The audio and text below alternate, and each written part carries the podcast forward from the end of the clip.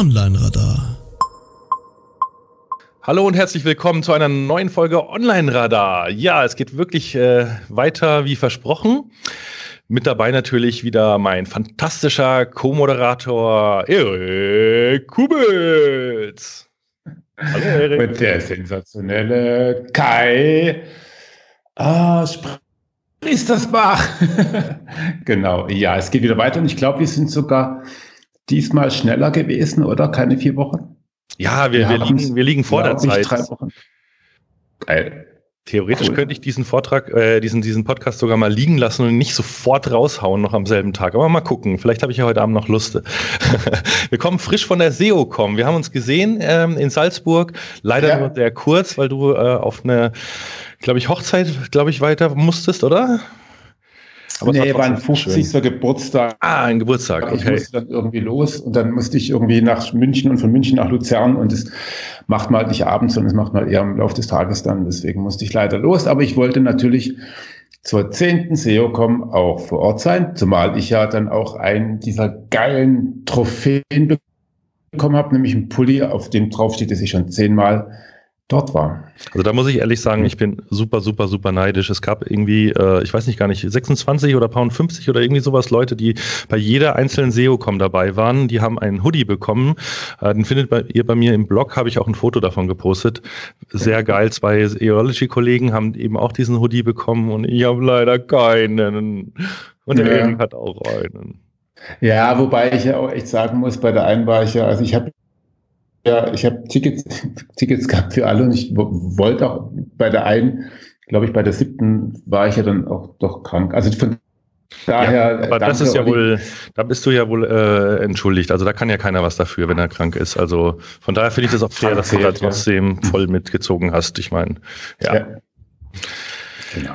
Nee, schön. Also ich fand die SEOCom wie immer fantastisch. Ich meine, es ist mit Abstand wirklich meine Liebl Lieblingskonferenz des ganzen Jahres. Ähm, hat sich wieder bestätigt. Äh, der Olli und die ähm, Uschi machen das einfach so mit Herz und Liebe. Ich fühle mich da jedes Mal so wohl. Die sind so süß, die zwei. Ähm, mhm. Diesmal war sogar, es gab ganz viele Tränen auf der Bühne bei der Begrüßung. Ging Ach, schon los. Das war ja echt ein, das war wirklich ein emotionales Hin und Her. Das war echt krass. Also das war Wahnsinn, oder? Die beiden sich gegenseitig Sachen geschenkt und dann noch der Markus Handler, was ja wirklich auch. Oh, oh ja, genau. Auch, äh, es gibt übrigens, wer es gesehen hat, mhm. äh, auf Facebook könnt ihr euch den kompletten, die komplette Keynote und auch die Eröffnung nochmal angucken. Die ist bei Facebook aufgezeichnet worden, ähm, inklusive mhm. aller Tränchen, die da verdrückt wurden. Also auch den Markus, den, den schätzt man mhm. oft gar nicht so ein, aber eigentlich ist es ja ein total lieber Kerl. Ich mag den auch wirklich. Ähm, und der war so süß, ey er war richtig gerührt. Er hat ja jetzt auch zum zehnten und letzten Mal die Keynote äh, gehalten, ähm, hat mhm. gleichzeitig dafür geworben, dass nächstes Jahr eine Frau äh, an seiner Stelle die SEOCom eröffnen sollte. Ähm, da können wir vielleicht auch nochmal drüber reden. Ich habe schon einen Verdacht, wen er damit gemeint hätte. Aber ich war wirklich wieder von vorne bis hinten begeistert. Also ja. Ja, nein, auch sein, sein, seine Keynote, also da verliert die SEOCom auf jeden Fall was. Ähm, äh, ich weiß nicht, ob er, hatte, ob er jemand gemeint hat. Ich weiß auch nicht, ob ich so als Mitfachberater so ganz happy bin, aber ähm, das, das sehen wir dann. Also das ist natürlich gar nicht so einfach. Äh, vor allem du kannst, du kannst nach den, nach den, äh, nach den Keynotes kannst du nicht einfach eine Keynote machen. Also ja. das ist so echt, also das ist echt schwierig, aber es ist natürlich auch eine ganz große Chance. Das, und ich meine, immer wenn jemand äh, äh, wenn irgendwo ein Loch entsteht, kann da natürlich auch wieder was passieren. Und deswegen ist es natürlich auch eine große Chance. Und ähm, schauen wir mal, was passiert. Also ich, ich äh, fand es ganz groß von ihm, dass er das zehn Jahre lang gemacht hat, auch wie er es gemacht hat. Du kannst ja auch, also ich habe jedes Mal Sachen mitgenommen, wo ich die, das ganze oh. Jahr für mich gewirkt haben. Also vielen, ja. vielen Dank. Äh, ja, genau. Aber jetzt ist dann halt irgendwann mal auch Schluss. Nee, also ich fand sie dieses Jahr auch wieder besonders gut. Ich hatte nur leider so einen Moment, wo mir das Herz ein bisschen in die Hose gerutscht ja. ist. Äh, wie du ja auch Sehr weißt, ich hatte 14 Tage vor der SEO kommen die wahnsinnig tolle Idee, mein komplettes Thema über den Haufen zu werfen und was über Bird zu machen, weil das Update ja irgendwie, äh, ja, keiner weiß so richtig, was da passiert, aber es war halt auch nicht in der Agenda drin. Also habe ich einen Olli angerufen und gemeint, wie schaut's denn aus, soll ich nicht was zu Bird machen? Und der war natürlich begeistert und der wusste aber weder der Oliver noch ich, was der Inhalt von Markus seiner Keynote sein würde. und dann hat er einfach mal, ich glaube, fünf oder sechs Folien, fast eins zu eins äh, wie in meinem Deck gehabt ähm, weil wir natürlich auch äh, ähnliche Recherchequellen hatten und, und er tatsächlich mir auch hinterher, ich habe mit Markus mich kurz unterhalten, hat er mir sogar gesteckt, dass Bird sein Anfang war. Also er hatte vor einem Jahr schon angefangen, Slides zu Bird zu bauen, als das Paper veröffentlicht wurde von Google. Und nachdem dann das Update rauskam und das alles so ein bisschen uninteressant wurde, hat er seine ganze Keynote auch nochmal umgestrickt.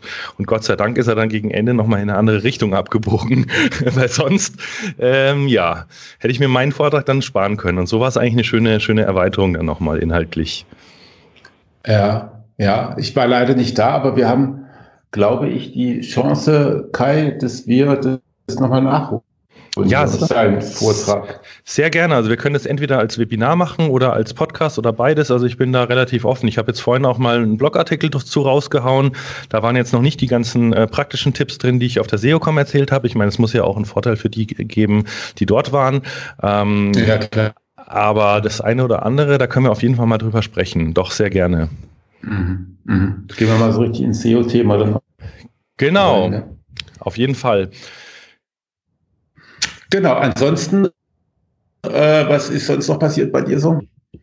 Gab es auch außer SEOcom und Bird und Co. irgendwas? Ähm, nicht wirklich viel. Ich hatte mich ja auch wirklich eine Woche in die Alpen zurückgezogen, um nur die Präsentationen zu bauen, weil ich ja, naja, sagen wir mal, on time äh, abliefern musste. Ähm, das hat mir gut getan. Hm, okay. Von daher ist seit dem Podcast äh, nichts groß an Neuigkeiten passiert. Aber du hast, glaube ich, dein äh, Kreativseminar, über das wir, glaube ich, letztes Mal auch kurz gesprochen hatten, das erste Mal jetzt bei 121 ja. Watt ausprobiert. Wie ist das denn ja, gelaufen? Ja, das ist echt eine geile Idee von 121 Watt, dass die Seminare dort erstmal ausprobiert werden. Ne? Also für, für Teilnehmer, die dann halt äh, weniger zahlen. Und ich, also das fand ich einfach ganz toll, das mal ausprobieren zu können, zwei Tage lang über Kreativität, also nicht irgendwie SEO oder oder so. Und es war, ich fand, also mir hat Spaß gemacht. Teilnehmer waren, glaube ich, auch ganz, ganz zufrieden, wenn sie auch total überrascht waren von dem, was dann kam, weil ähm, die eigentliche Erwartungshaltung war, dass es vielleicht irgendwelche Tools gibt, womit man dann kreative Instagram-Bilder machen kann oder so. Und das bin natürlich nicht ich, sondern, sondern da die jetzt auch keine Beschreibung hatten, äh, habe ich sie mit einigen Dingen überrascht, die ich mir so in den drei Monaten davor erarbeitet habe. Ähm, darüber können wir jetzt auch mal irgendwann mal reden, ein bisschen. Ich habe da so wirklich tatsächlich mich echt intensiv mit Kreativität und vor allem auch mit dem sich selber in einen kreativen Zustand bringen ähm, beschäftigt und nicht mit irgendwelchen Tools, die bedient werden sollten. Mhm. Und ähm, ja, es hat mir selber ganz gut gefallen. Und äh, ja, hab da, hab da Spaß gehabt und ich bin mal gespannt. Muss demnächst mal mit 121 Watt mit den Kolleginnen und Kollegen dort sprechen, ob wir das auch weitermachen. Sonst mache ich es halt alleine. Genau. ja, dann machen wir das zusammen, genau. genau. genau. Finde genau. ich sehr spannend. Ist auch die perfekte Überleitung, denn unseren ja. Gast, wir haben endlich mal wieder einen Gast, äh, der hat übrigens auch ja. bei 121 Watt letztens erst sein Testseminar gehabt und ich habe ihn ah. gleichzeitig auch bei einem 121 Watt Seminar kennengelernt. Das ist nämlich der Thomas, Thomas Herzberger. Äh, ja, hallo erstmal, Thomas. Hallo Thomas. Bist du überhaupt hallo. noch da? Jetzt haben wir so viel gequatscht. ja, klar bin ich noch da, habe fleißig gelauscht. Grüß euch. Sehr ja, schön. sehr schön, sehr schön. Man, man hört gleich, Magst du kommst aus Frankfurt. ja, geboren und aufgewachsen und äh, auch wenn ich immer wieder gerne verreise, so komme ich auch sehr gerne wieder zurück und tatsächlich bin ich jetzt hier mein Leben lang in äh, Frankfurt. Sehr schön, das ist ja nicht weit. Äh, ja, möchtest du dich einfach mal selber vorstellen? Wer bist du, was machst du und wie, vor allem, wie bist du dahin gekommen, was du jetzt machst? Das ist ja immer besonders interessant. Ja, vor allem äh, gerne. Du hast ja heute mit dir. du hast ja gerade schon gesagt, äh, wir haben uns in München kennengelernt bei dem, äh, bei dem Seminar bei 121 Watt, wo ich jetzt äh, die Ehre habe, nächstes Jahr auch mein eigenes Seminar machen zu können mit dem schönen Titel Growth Hacking. Mhm. Und das ist auch das Thema, das uns jetzt heute zusammengebracht hat, vermute ich mal zumindest mal. Meine Kochkünste werden es wohl nicht sein. Ähm, und ich mache Growth Hacking als Autor, als Trainer, als Berater seit nunmehr ungefähr drei Jahren und helfe mit diesem Prozess sowohl Startups als auch mittleren Unternehmen aufs nächste Level zu kommen. So, das wäre jetzt mal die Kurzfassung gewesen. Und äh, mhm. davor äh, mache ich jetzt seit 13 Jahren digitales Marketing in verschiedenen Positionen und seit fünf Jahren davon selbstständig. Okay, das heißt, du bist nicht selber ein Growth Hacker, sondern du würdest sagen, du bist der Spezialist und du, du coachst praktisch auch äh, Startups in die Situation rein, ähm, äh, schnell wachsen zu können. Genau, ich, ich coache, trainiere und ich hoffe, ich inspiriere äh, nicht nur Startups, äh, aber natürlich auch, also sprich Unternehmen, die wachsen wollen, ähm, aufs nächste Level zu kommen. Und was das nächste Level ist, das ist dann für jedes Unternehmen anders. Äh, es gibt mhm. verschiedene Märkte, verschiedene Produkte. Was die gemeinsam haben, ist tatsächlich immer nur eine neue Herausforderung, weil die vielleicht mit dem neuen Produkt in den Markt kommen wollen ähm, oder mit dem bestehenden Produkt in den neuen Markt. Und das ist halt eine klassische Startup-Aufgabe eigentlich.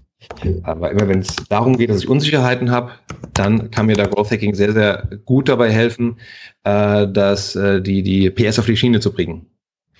Ja, das passt ja eigentlich dann auch wunderbar zu dem Thema. Wir haben uns ja zum Thema ähm, Startup-Methoden kennengelernt. Da hast du dich ja quasi nochmal in dem 121 Watt Seminar, glaube ich, schlau gemacht, was dort so äh, erzählt wird. Ähm, sind ja. das Methoden, die du auch bei deiner Arbeit einsetzt oder hast du da ein komplett anderes ähm, Mindset oder ein anderes ähm, Set an ja, Tools und Techniken, die du da verwendest? Ja, lustigerweise, und deswegen war ich bei dem Seminar, es ist genau dasselbe Mindset, es ist genau dieselbe Denke. Ähm, und das war quasi nochmal die Bestätigung, die ich da in dem äh, Seminar bekommen habe. Ähm, mhm. Nämlich, dass Unternehmen, die schon Produkte bauen mit Design Thinking oder mit ähm, Lean Startup, also mit Build, Measure, Learn, die so dynamisch und nutzerorientierte Produkte bauen, für die fällt es dann auch vermutlich auch leichter, anschließend das Marketing und die Unternehmenskommunikation genauso dynamisch auszurichten. Denn beim Growth Hacking gehen wir ein bisschen weg von diesem klassischen äh, Wasserfallmodell im Marketing. Und ich sage jetzt mit Absicht Wasserfall, auch wenn ich weiß, es kommt eigentlich aus der Programmierung, aus der mhm. Entwicklung. Mhm. Ja, klar. Ähm, mhm. Aber tatsächlich ist es im Marketing ja nicht viel anders, da, weil du da größere Kampagnen hast, wo du mehrere 10, 100, 1000 Euro durch die Gegend schiebst. Mhm. Äh, hoffst nach einem Jahr, dass das rausgekommen ist. Exakt, genau. genau. Das machst du sechs Wochen lang und danach guckst du mal, ob was passiert ist dabei. Ja, äh, ja. Nur um dasselbe dann im nächsten halben Jahr nochmal zu machen. Und, und genau das ist es halt nicht. Und da ist Growth Hacking genau das Gegenteil. Es ist quasi wie, wie Scrum für Marketing. Ähm, auch hier deutlich dynamischer, äh, effizienter und datenorientierter zu arbeiten. Okay, würdest du sagen, mit den Techniken, also aus meiner Wahrnehmung waren immer so die, die großen Growth-Hacks, ähnlich auch wie Life-Hacks, das waren meistens so, ja, so One-Trick-Ponys, finde ich. Also so, man findet irgendwie einen Weg, etwas zu tun, das hebelt mega irgendeinen Kanal oder irgendeine Konversion oder was auch immer. Ähm, und das bringt, bringt einen dann viel. Äh, das, was du erzählst, klingt ja schon deutlich, hm, sage ich mal, wiederholbarer und, und, und operativer. Also du gehst jetzt nicht mit einem Bauchladen von kleinen Tricks irgendwie durch die Gegend und zeigst jedem, wie er jetzt gerade auf Instagram mal ein paar Klicks zieht, sondern quasi lernt man bei dir das Rüstzeug, wie man die Hebel findet, nehme ich mal an, oder? Genau, im Prinzip im Kern steht der Prozess. Es gibt mhm. eigentlich zwei Seiten im Growth Hacking. Das eine, der wichtigere ist deutlich, ist der Prozess. Und der geht genauso wie, wie Build, Measure, Learn, dass du verschiedene Ideen generierst, wie du auf dein nächstes Level kommen kannst, wie du dein Ziel erreichen kannst. Dann werden diese Ideen priorisiert, damit du ein bisschen Ordnung im Kopf bekommst, damit du genau weißt, womit du anfängst. Und dann wird eine Idee nach der anderen abgearbeitet und umgesetzt. Und das Wichtige ist, dass das nacheinander passiert und nicht alles auf einmal. Und äh, als Selbstständiger kenne ich das und jeder, der ein Startup hat, der weiß auch, es gibt so viele Möglichkeiten, so viele Dinge, die man machen kann und, und möchte und müsste, dass es in Aktionismus ausartet. Und mhm. davor bewahrt dich eigentlich dieser Growth Hacking Prozess. Ähm, und dann also ist es wirklich so, dass du, Entschuldigung, sag du? Äh, äh, ja, da wollte ich kurz, du hast gesagt, dieser Growth Hacking Prozess schützt dich davor. Ähm, also gibt es gibt's einen Prozess, der, der relativ festgelegt ist? Also weil das, was du gerade eben erzählt hast, finde ich relativ faszinierend, weil das ist nämlich das, was ich mit meinen Teilnehmern auch beim Kreativseminar gemacht habe, nämlich dass man halt Ideen generiert, auswählt und letztendlich dann das umsetzt, was eben auch Sinn macht und das halt nicht alles gleichzeitig. Also du hast gerade eigentlich beschrieben, was ich gemacht habe. Äh, deswegen suche ich da gerade so ein bisschen die, also gibt es einen klaren Prozess, den du definieren könntest oder sagen, nennen könntest? Im Prinzip ist er das, ähm, dass du wirklich im Team Ideen generierst. Der Unterschied ist vielleicht, dass er äh, im Team passiert, das heißt mit Experten und Spezialisten aus verschiedenen Bereichen. Wir reden also jetzt nicht nur, dass es ein reiner Marketingprozess ist, sondern wir bauen dann idealerweise ein sogenanntes Growth Team zusammen. Und das sind dann Experten drin aus dem Marketing, ja, aber auch aus Produktmanagement, aus Usability, mhm. Copy vielleicht, auf jeden Fall Analytics, natürlich auch SEO, ist ja mhm. ganz, ganz wichtig. Ähm, und die kommen dann zusammen um dann eben auf Ideen zu, Ideen zu generieren, wie man das Ziel, das jetzt gerade im Vordergrund steht, erreichen könnte. Und der Zauber ist tatsächlich dann in dieser gemeinsamen Arbeit, weil dann jeder verschiedene Ideen, verschiedene Ansichtsweisen hat. Der Prozess danach ist eigentlich sehr, sehr einfach, weil dann wird einfach nur mit dem Scoring, ein Scoring-Modell benutzt, um die Ideen, die daraus entsprungen zu sind, äh, zu bewerten und zu ranken. Scoret das Team selber oder kommt da jemand, äh, ein externer Stakeholder, der scoret? Idealerweise scoret das Team selber. Äh, natürlich mhm. brauchst du immer noch Entscheidungsträger, ähnlich wie beim Sprint zum Beispiel, der dann letztendlich sagt, so, wir machen jetzt aber das. Ja, ja. Und gerade wenn du dann einzelne Ideen hast, wo man denkt, ja, das ist vielleicht jetzt ganz toll, wenn wir Zeppelin fliegen lassen oder lass uns irgendwie mal eine Datenbank scrapen, ob das dann wirklich für das Unternehmen A sinnvoll ist und B auch äh, umsetzbar aufgrund der technischen und äh, budgetären Gegebenheiten, das muss dann vielleicht auch jemand anders entscheiden. Jetzt, also ich wollte auch gerade, wollte ich jetzt gerade auch nochmal fragen, also du sagst idealerweise scoret das Team selber. Ähm, ich bin mir nicht, du hast die Antwort jetzt ein Stück weit gegeben, aber ich glaube tatsächlich, äh, da hat das Team nicht unbedingt die Aufgabe, das zu scoren, sondern vor allem äh, die Ideen zu entwickeln und dann vielleicht auch nachher umzusetzen. Aber ich weiß nicht, was der Copywriter ähm, äh, gerade bei solchen Ideen auch, auch scoren kann. Ja gut, aber es kann ja auch sein, dass zum Beispiel jemand, der aus dem Customer Support kommt, äh, vielleicht ja. jetzt nicht genau in die Budgets kennt oder die Restriktionen, die juristischen Restriktionen auf den verschiedenen Kanälen, aber der weiß genau, wo denn der Pain beim Kunden ist. Mm, und er, stimmt, weil er jeden Tag mit den Leuten telefoniert und schreibt, dann hat er noch ein viel, viel besseres Gefühl dafür, wie der Kunde, die Kundin wirklich tickt und auf was mhm. der anspringt. Und von daher kann der tatsächlich vielleicht einige Ideen deutlich besser scoren als der Experte, der, Entschuldigung, vielleicht in seinem Elfenbeinturm sitzt. genau. Mhm. Ja, guter Punkt. Oder der Controller, der nur auf die Budgets guckt. ja, gen genau. Also meiner Erfahrung nach ist tatsächlich eher ein, ein buntes Team ähm, und dann ganz ehrlich im Scoring gar nicht, das gar nicht überdenken. Da geht es mhm. eigentlich nur um eine Reihenfolge zu finden und nicht die, die dritte Nachkommastelle da genau zu definieren. Denn das Schöne ist ja, wir setzen, was danach rauskommt, die einzelnen sozusagen Kampagnen, in Anführungszeichen, die setzen wir als Mini-Experimente um. Mhm. Und das in einem möglichst kurzen Zeitraum. Das heißt, wir reden nicht über Kampagnen, die vier, fünf, sechs Wochen lang gehen, sondern nur zwei, drei Wochen. Und dann kriege ich schon sehr schnell ein Gefühl dafür, ob das eine richtig dumme Idee war, die ich da umgesetzt habe und mich total in den Sand gesetzt habe, mhm. oder ob ich auf einem guten Weg bin und weiter optimieren kann, oder ob ich vielleicht sogar eine Methode gefunden habe, wo ich denke, jawohl, tschack, jetzt aber was passiert. Jetzt geben wir auf einmal aber Gas. Und da Kannst du mal ein Beispiel um, machen? Es könnte ja zum Beispiel sein, äh, dass das Thema äh, LinkedIn für mich ein ganz ein richtig, richtig guter Kanal sein kann.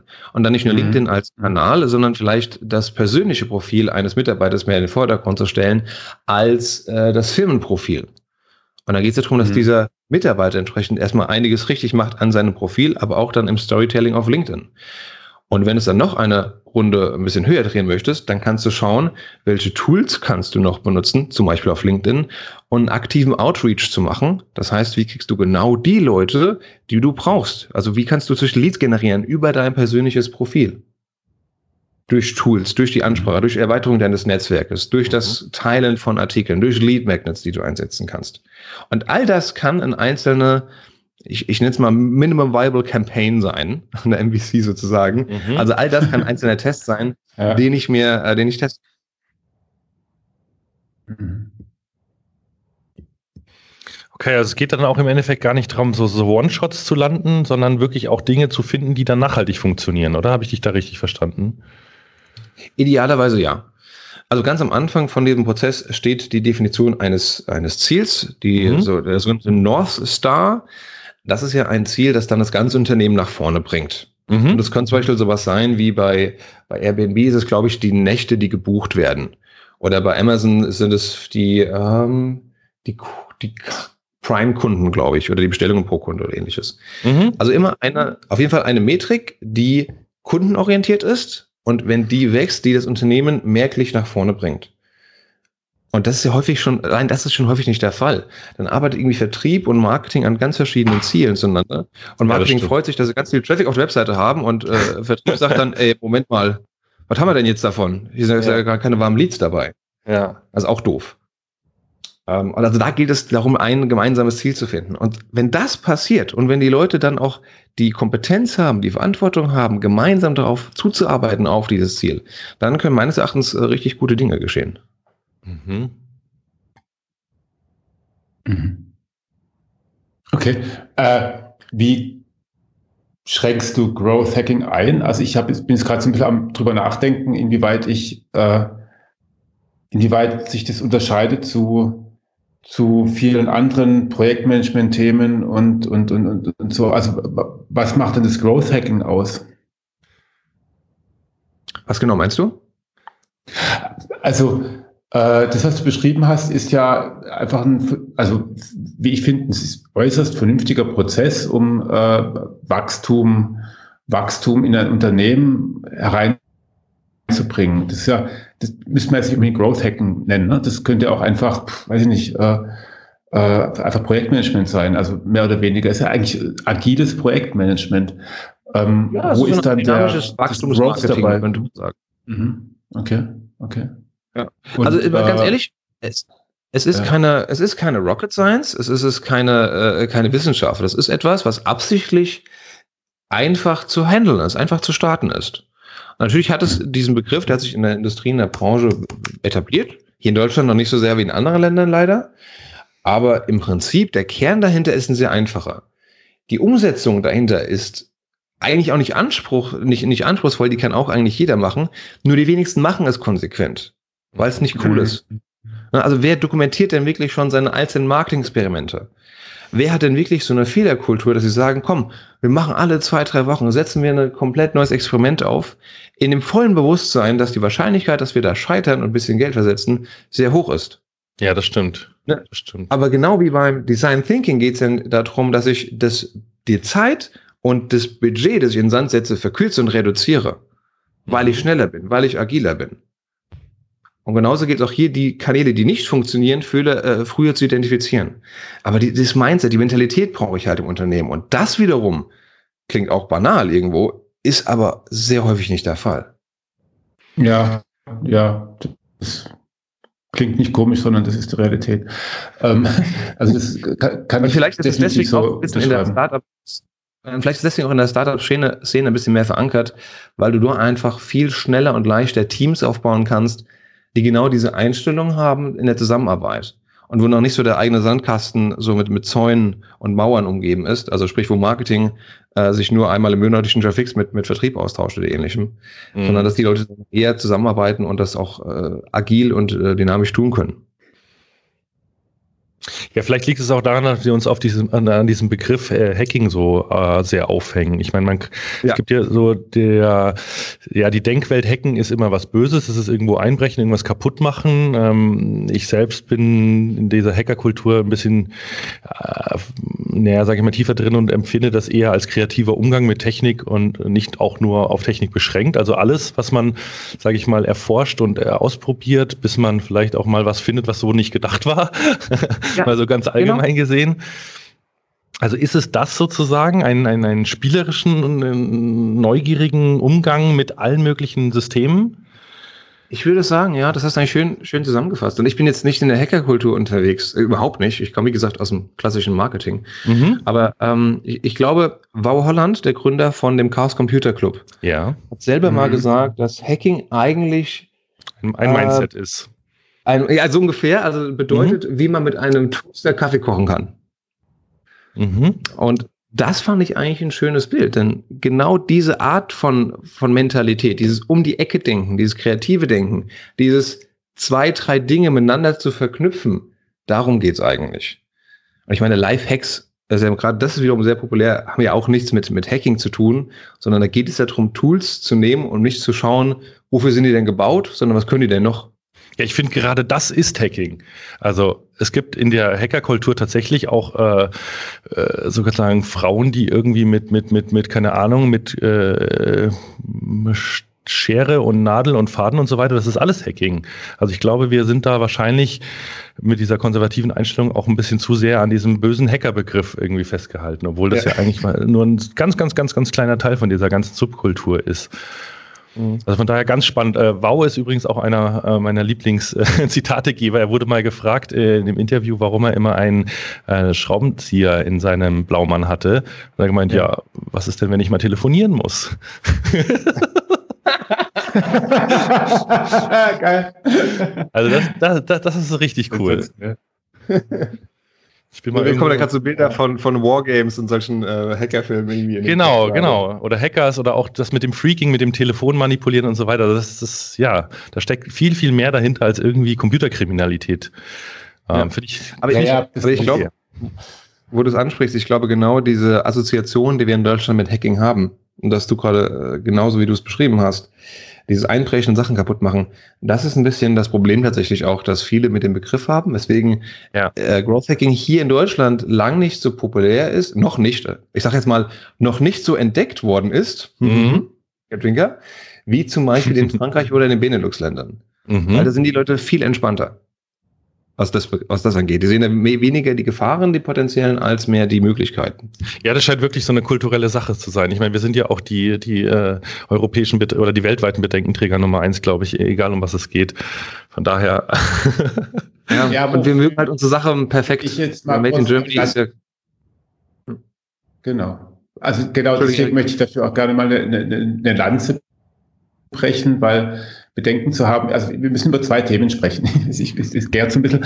Äh, und zwar, ich habe jetzt gerade nebenher nochmal so gegoogelt nach Growth Hacking, weil ich gedacht habe, Mensch, äh, ich, ich, ich hatte gerade so ein bisschen den Eindruck, dass, also was du beschreibst, ist, ist, ist klasse, ist wirklich, ist wirklich klug und, und, und, und vernünftig und, und, und schlau und gefällt mir total gut. Und das würde ich jedem Kunden, den ich habe, irgendwie auch wünschen.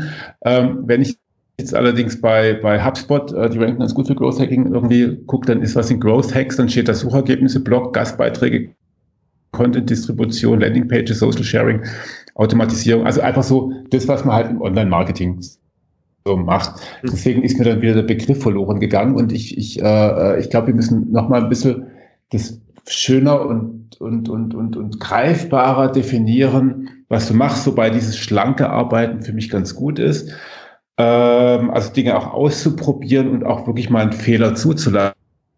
Ist, ist es vielleicht auch das, dass man, dass man es wirklich auch akzeptiert und sagt, Mensch, da haben wir jetzt gerade relativ wenig Geld versenkt, aber wir haben Geld versenkt. Äh, und das ist auch gut so, weil wir haben daraus was gelernt. Hat das was mit der, mit der, mit der, mit der Idee vom Growth Hacking auch zu tun? Genau, darum geht es ja, dass die ich diese Extremfreudigkeit, mhm. diese Fehlerkultur habe und das nicht nur irgendwie dulde, sondern auch wirklich, ist ja ähnlich wie bei dem, mhm. wie bei der ganzen Startup-Geschichte, ähm, auch verlange, dass ich, wenn ich, wenn das Unternehmen verstanden hat, mhm. um eine gewisse Innovationslevel zu erreichen und halten zu können, brauche ich Risiken, brauche ich Fehler. Mhm. Weil das gehört auch mit zum Lernprozess dazu. Das ist genauso wie ein Investor, der sagt, wir brauchen ein sehr, sehr äh, differenziertes, ein breites Portfolio.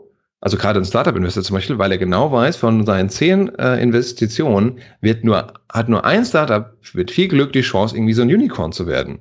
Und dieses eine Unicorn muss dann quasi die Misserfolge, in Anführungszeichen, der anderen Startups aber mittragen. Und genauso mhm. eine Risikoverteilung ist es hier eigentlich auch. Du suchst halt, bist auf der Suche nach diesem einen Kanal oder sag ich mal einen Hack, der für dich ein nachhaltiges Wachstum sorgen kann. Mhm. Und den gilt es möglichst schnell zu finden. Mhm. Mhm. Und geht dann zu skalieren. Nach Möglichkeit wahrscheinlich, nach, nachhaltig und, und möglichst maximal auszubauen, oder? Wenn du ihn einmal gefunden hast. Genau. Weil dann das ist ja wiederum etwas, weil ich normalerweise hier in einem jungen Unternehmen bin, äh, ja. äh, wo ich ein Produkt habe, dann geht es natürlich darum, diesen einen Kanal so weit, äh, entschuldigt die Wortwahl, auszuschlachten, ja, äh, wie es ja. geht. Mhm. Weil da will ich halt ja, Gas geben. Ich bin ja froh, wenn ich den gefunden habe. Und wenn ich mhm. dann da schneller bin als mein Wettbewerb, wohin auch der herkommt, dann gebe ich dir natürlich Vollgas. Und dann ist es mhm. egal, ob das LinkedIn ist, Instagram oder irgendein Offline-Kanal wie Messen ist. Vielleicht ist es auch Radiowerbung, ich weiß es nicht.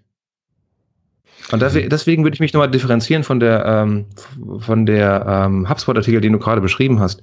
Es ist, ja klar, es ist viel digitales Marketing, weil du einfach im digitalen Marketing hast du unheimlich schnell gute Möglichkeiten, einzelne Hacks zu testen und umzusetzen.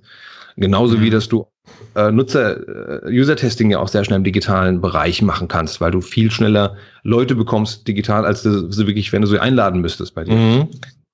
Äh, plus auf einer globalen Ebene kannst du gleich spielen. Aber nichtsdestotrotz, es ist nicht nur digital, es ist wirklich meines Erachtens mehr die Mentalität und der Prozess dahinter. Und ich erlebe das bei einigen ähm, Kunden und Partnern von mir, die sind im B2B unterwegs mhm. und äh, die machen natürlich auch digitales Marketing, aber das äh, ist natürlich nur eine Sache für die, weil die eine ganz, ganz andere oder eine sehr, sehr eigene und kleine Zielgruppe haben und sehr lange Kaufentscheidungsprozesse. Das ist also nicht mal getan mit einer Facebook-Kampagne und einem lustigen Video, sondern da muss ich halt dafür Sorge tragen, dass die Leute auf meinen Messestand kommen und nicht nur hinkommen, sondern auch sorgen, dass die da bleiben, mit, dem, mit den Verkäufern mhm. interagieren und ich dadurch Leads generieren kann. Ach, okay, das, das heißt, da überlegst du dir jetzt quasi nicht nur für einzelne Punkte in der Customer Journey, sondern auch für Gesamt-Customer Journeys. Wo könnte ich noch, wie, mit welchen, an welchen Punkten, mit welcher Ansprache, wen erreichen? Also wirklich, du, du stellst sozusagen erstmal alles zur Diskussion und bist komplett offen und testest dich dann ran, was funktioniert, was, was, wo komme ich weiter, wo komme ich nicht weiter. Das ist mehr die Frage, wo, wo wird denn gerade gebraucht? Wo stecke ich denn jetzt in der Customer Journey? Mhm. Es gibt im, im Growth Hacking, also gut, Customer Journey kennen, kennen wir die meisten kennen. Es gibt mehrere Modelle, zum Beispiel das AIDA-Modell mit Attention, mhm. Interest, Desire, Action. Ähm, das ist ein wunderbares, valides Modell. Was wir nochmal äh, im Growth Hacking benutzen, sind die sogenannten, ist der Pirate Funnel. Und äh, ich hole jetzt mal aus. Der Pirate Funnel besteht aus Awareness, Acquisition, Activation, Revenue, Retention und Referral. Das sind dann die sechs einzelnen Stufen. Und der heißt deswegen Pirate Funnel, weil wenn ich dann die Anfangsbuchstaben von diesem Awareness, Activation und so weiter aneinander reihe, dann kommt da R. R. Ah, geil. Das ist dann deswegen Pirate. Packe ich direkt in die Show Notes. Sehr geil. Ja. Grüße an, ich glaube, Dave McClure von 500 Startups war es, der das äh, erfunden hat. Ähm, und also das ist ein bisschen differenzierter als die AIDA Customer Journey, ist aber mhm. mehr oder weniger dasselbe. Was mir dieses Modell aber erlaubt, ist, dass ich genau nachgucken kann, an welcher Stelle hakt es denn jetzt? Mhm. Wo ist denn jetzt genau mein Wachstum? Wenn ich zum Beispiel schon in meiner Zielgruppe bekannt genug bin, dann kann ich hinter Awareness einen Check machen. Mhm. Habe ich auch genug Traffic auf meiner Webseite, mache ich auch hinter Acquisition einen Check. Habe ich aber aus dem Traffic nicht genug Leads, dann muss ich hier bei Activation ran und muss mir ganz anschauen, okay, wie kann ich denn jetzt dafür sorgen, dass die Leute auf meine Webseite nicht nur kommen, sondern auch das Formular ausfüllen oder den Onboarding-Prozess registrieren, äh, zu beenden oder auf meinem Messestand eben äh, ihr, ihr Kärtchen unserem Sales-Mitarbeiter in die Hand geben. Mhm. So geht also noch ein bisschen weiter. Ne? Mhm. Mhm. Nee, finde ich sehr, sehr schönes Modell. Also ich finde dieses AIDA ist äh, wie du sagst, valide, aber irgendwie ein bisschen, ich bin da lustlos mittlerweile. Und das, diese Pirate Funnel, ich habe mir das gerade mal auf dem Bild noch angeguckt, das ist echt, das ist echt schön. Also weil das tatsächlich äh, viel differenzierter ist und vor allem auch die Fragen, die Fragen bringen uns ja dann an den Punkt, den man, an dem man wirklich drehen kann. Ja. Ja, ja genau. Ja. Erst macht es nochmal viel operativer. Ja, genau. Und das ist es eigentlich. Das alles, was dahinter steckt, ganz ehrlich, das gibt's alle schon. Mhm. Das steht in meinem, hinter mir steht jetzt ein, ein Method. Äh, das ist die, die Marketing-Bibel, habe ich in meinem Studium schon gehabt. Da steht das im Prinzip alles inhaltlich drin. Auch wenn es ja. die Kanäle noch nicht gab. Aber da hast du genauso Zieldefinition, Preisdefinition, äh, du hast Marketing-Controlling und so weiter, hast du alles dabei. Nur, es macht halt keiner in der Praxis. Mhm. Und das ist, glaube ich, was Growth Hacking kann, ist es, jetzt sind wir ein bisschen auf einer Metaebene, aber dieses ganze, ich sag jetzt mal, Marketing- Kommunikationsgedöns einen Praxisleitfaden zu geben und Leute wirklich und anwendbar machen zu lassen. Und ins Doing zu kommen einfach, ja, oder? Genau. Ja, Exakt, genau. Ins schnelle ja, Doing zu kommen und richtige Ergebnisse zu, erzie zu erzielen. Cool, cool. Und das also, ist, glaube ich, die richtige Power, die, die es haben kann. Für wen ja. ist es gut? Kannst du das definieren? Also wer, leicht wer sagen, für alle gut. Für alle, genau. ja, nee, sagen, sag nicht für alle. ja, vergiss es. Nee. ähm, also ich würde jetzt mal sagen, jeder kann, äh, die, die viele und nein, jedes Unternehmen kann davon profitieren, wenn die Kollegen mehr miteinander reden und gemeinsam arbeiten. So, Punkt. Mhm. Ähm, tatsächlich ja, ist Growth Hacking. Du kannst, du kannst nicht, kannst nicht sagen, dass Growth Hacking ist es, die Leute mehr miteinander reden. Also ich glaube, das, das, das wäre mir zu allgemein. Ich glaube, so dieser ja. Pirate Funnel gefällt mir sehr gut, aber dazu brauche ich natürlich auch ein paar Voraussetzungen, um das überhaupt auch äh, wahrnehmen, äh, umsetzen und auch vor allem messen zu können, oder?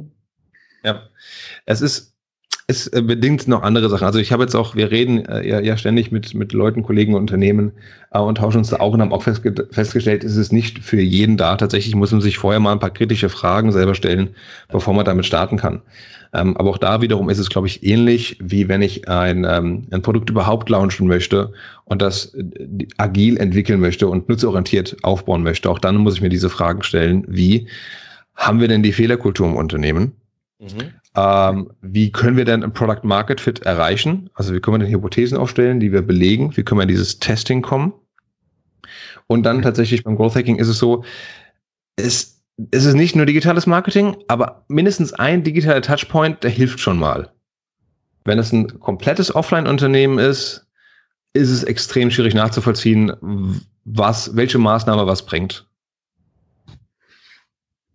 Ja, gut, das Thema Mess Messbarkeit steht natürlich im, im Kern sozusagen. Also du kannst ja nur schnell lernen, ja. wenn du irgendwas messen kannst oder unmittelbar Feedback ähm, ja. erreichen kannst. Aber, aber das kann ja natürlich auch, also ich hatte mal irgendwo, ich weiß nicht mehr, das hat mich natürlich als, als digital, äh, also ich bin aufgewachsen mit digitalem Marketing, ich kenne gar kein klassisches Marketing, jetzt mal ganz übertrieben gesagt. und dann kam irgendeiner aus der SEO-Welt mal auf mich zu und hat gemeint, du weißt, was der geilste Scheiß ist äh, im letzten Jahr für meinen Umsatz? Nö, was denn? Ja, hier äh, Postwurfsendungen mit der Deutschen Post, die sind so günstig. Ja.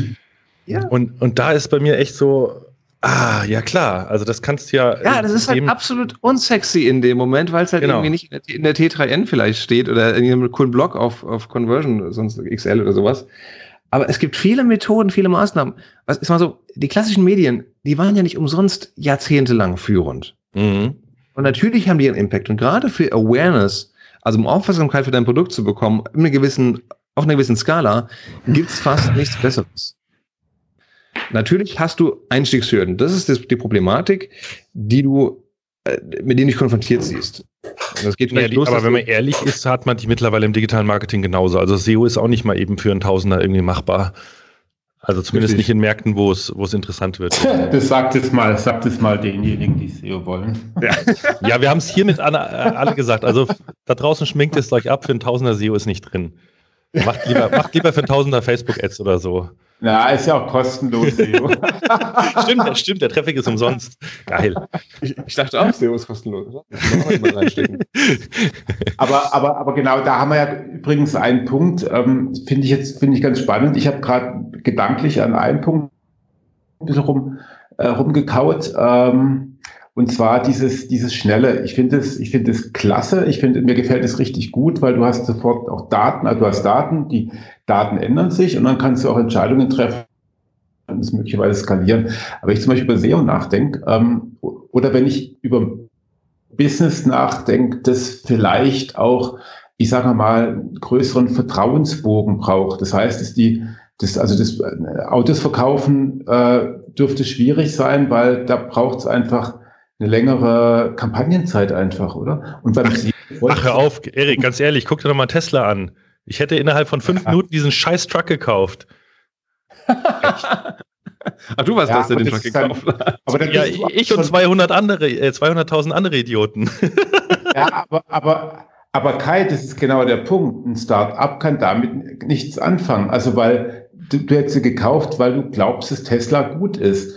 Ähm, und das meine ich ja mit diesem Vertrauen. Du vertraust aus irgendeinem Grund, den ich nicht nachvollziehen kann. ähm, vertraust, vertraust du Tesla und äh, äh, aber das kann ich doch nicht, das kann ich doch nicht über Growth Hacking entwickeln, sondern das ist doch irgendwie so ein jahrelang bei dir irgendwie schiefgelaufenes Ding, oder? ist, ist, ist Tesla deswegen da, weil sie Growth Hacking machen? Äh, ich ich glaube es nicht. da sind wir ein bisschen äh, beim Thema, wie, wie wann Wachstum gesund ist und äh, wann es nachhaltig ist tatsächlich ja, genau. und wann es einfach nur Wachstum, Wachstum ist. Ähm, aber lässt sich dazu erstreiten. Ich sag mal, ich, ich sag mal so, es, es gibt natürlich Methoden, wie ich auch ohne oder mit weniger Budget schnelle Aufmerksamkeit bekomme als der Wettbewerb. Und gerade wenn ich neu im Markt bin oder nur sogar ein neues Unternehmen bin, habe ich ja noch die große Chance, ich habe keine Brand, die ich kaputt machen kann. Mhm. Abgesehen davon, dass VW und so weiter ihre Brand auch gerade kaputt machen und das funktioniert äh, anscheinend trotzdem noch für die. Hm. Ähm, aber, aber davon abgesehen kann natürlich eine neue Marke wie Tesla mit viel mehr Mut in den Markt gehen, mit viel mehr Mut in die Kommunikation gehen und, und ganz frecher sein einfach. und auch die Features ganz anders darstellen. Und ich gebe dir ein Beispiel. Tesla hat zur Einführung des, ich glaube, es war das Model X, dieser SUV mit den Flügeltürern, mhm. haben die, wenn ich mich nicht täusche, einen ähm, Wettbewerb gemacht, dass derjenige, der zuerst zehn Neukunden für das Model X generiert für Tesla, kriegt ein Model S, also das Vorgängermodell, geschenkt. Das ist quasi ja. ein Referral-Prozess, genau wie er bei Dropbox war, wie er bei PayPal war, wie er irgendwie bei MyTaxi funktioniert hat. Das mit dem lange Unterschied, Zeit dass gemacht, Produkt auch mit dem ähm, teurer ist. Genau, das haben die sogar mit dem, mit dem Roadster gemacht. Und bis irgendwann äh, waren ein paar Leute waren so erfolgreich, dass sie das sogar limitieren mussten auf maximal zwei pro äh, Referral. Also das war der Hammer. Ja. Und das ist, das ist halt so eine Idee, weißt du, das ja. macht halt VW oder, Entschuldigung, oder nicht nur VW, auch andere etablierte Hersteller äh, würden das vermutlich erstmal nicht machen. Mhm. Ja, ja, ja. Mir ist dann noch ein anderer Punkt eingefallen, und zwar, äh, es ist ja, ich habe hab auf deiner Webseite gesehen, dass du auch für die Bahn schon was oder mit der Bahn was gemacht hast und da ist mir dann aufgegangen, es geht ja immer nicht nur darum, eine komplette Firma nach vorne zu bringen, zu bringen, sondern vielleicht auch nur ein Produkt da drinnen und einfach mal mit etwas Neuem äh, bestehendes Unternehmen äh, in einem bestehenden Unternehmen zu zeigen, wie es funktionieren kann, oder? Genau. Also, also bei der Bahn tatsächlich, das war jetzt kein. Ähm, sorry, wir haben jetzt hier einen, einen kleinen Leck in der Verbindung, Erik, deswegen unterbrechen wir uns, glaube ich, ein bisschen okay, gegenseitig. Ja, ja genau. Ähm, also deine Frage bei der Bahn, das war kein explizites äh, Growth Hacking, da habe ich äh, das Team in der Mediaplanung und Kampagnenmanagement bei DB Vertrieb unterstützt, das heißt äh, im Ticketverkauf und im den Downloads für, für den Navigator. Ähm, das heißt, da ist jetzt geht es nicht darum, das ganze Unternehmen nach vorne zu bringen oder jetzt ein neues Produkt mhm. äh, zu starten. Aber auch da kannst du sagen, okay, lasst uns jetzt doch mal einen neuen Kanal ausprobieren und testen. Mhm. Und äh, das mhm. war jetzt zum Beispiel, dass wir damals äh, hatten, zum Beispiel Instagram Stories. Auch da ging es darum, wie kann man dann schauen, ob Instagram Stories für uns ein valider Kanal sind, um entweder mehr Aufmerksamkeit zu generieren oder mehr Tickets zu verkaufen. Und da haben wir dann auch einen, einen kleinen Testcase aufgesetzt, ein kleines Experiment und das zeitnah umgesetzt und äh, anschließend dokumentiert. Mhm, und so genau. im Kleinen kann dieser Prozess also auch funktionieren. Und dann kannst mhm. du noch weitergehen und damit spielen, welche verschiedenen Methoden habe ich denn jetzt in einer, innerhalb einer Instagram Story, um für Engagement zu sorgen. Und auch die kannst du ja gegeneinander testen. Aber das finde ich jetzt spannend. Also Du sagst jetzt gerade Instagram. Vorhin haben wir über SEO geredet. Ähm, wir hatten schon Post. Auf deiner Webseite steht auch äh, Digital Storytelling und Social Media. Bist du jetzt grundsätzlich komplett offen in allen Kanälen? Äh, musst du dich dann in allen Kanälen auskennen oder wie gehst du damit um? Äh, ich, ich würde mich auch gerne in allen Kanälen auskennen, aber ohne dass ich natürlich jetzt äh, für mich in Anspruch nehmen kann, dass ich überall Experte bin. Mhm. Äh, ich meine, und das war mir eigentlich seit meinem Studium, ich habe Medienwirtschaft studiert hier in, in Wiesbaden, das war auch schon sehr breit ausgelegt und auch so, dass ich mit vielen Leuten reden kann, ohne genau das, denselben Expertenstatus zu haben, aber so ein bisschen als, als Zusammenbringer, äh, als Katalysator sozusagen in einem Team zu fungieren. Und so ein bisschen ist es im Growth Hacking auch, dass du natürlich ein bisschen Ahnung haben musst von allen Kanälen mhm. und eben die äh, Experten unter eine Decke zu bringen, damit die miteinander, miteinander arbeiten können, damit die einander verstehen und vermitteln. Und auch ein bisschen beurteilen zu können, was denn vielleicht der größere Hebel ist, äh, welche, welche beiden Kanäle zum Beispiel. Und deswegen tatsächlich äh, bin ich noch relativ breit aufgestellt, ja, mit dieser Nische Growth Hacking. Aber da gehört es natürlich dazu, dass das ein sehr, sehr modulares und breites Thema ist, wo dann wiederum viele äh, Fachrichtungen wie SEO, wie Social Media, wie Community Management, wie aber auch wie Sales äh, beispielsweise, wie Usability Optimierung, äh, die damit eine Rolle spielen können. Ah, ich glaube, jetzt habe ich auch verstanden, was der Unterschied ist, weil du dich selber nicht als Growth Hacker bezeichnest. Also, so wie ich es jetzt verstanden habe, ist, du, das heißt, die Kanalexperten müssen eigentlich auf die Idee für die Hacks kommen, weil du es ja gar nicht im Detail wissen kannst. Du sorgst quasi nur dafür, dass sie darauf kommen mit dem Prozess, richtig? Zum Beispiel, ja. Das, das ist also das wäre dann die Rolle eines sogenannten äh, Growth Masters, bisschen wie ein Scrum Master. Das ist derjenige, mhm. der das Team koordiniert. Ähm, vielleicht kennt der eine oder andere ja, ja den Begriff. Und der macht genau dieses, dieses Bindeglied zwischen den einzelnen Experten. Okay. Und dann natürlich, nehmen wir das Beispiel SEO zum Beispiel.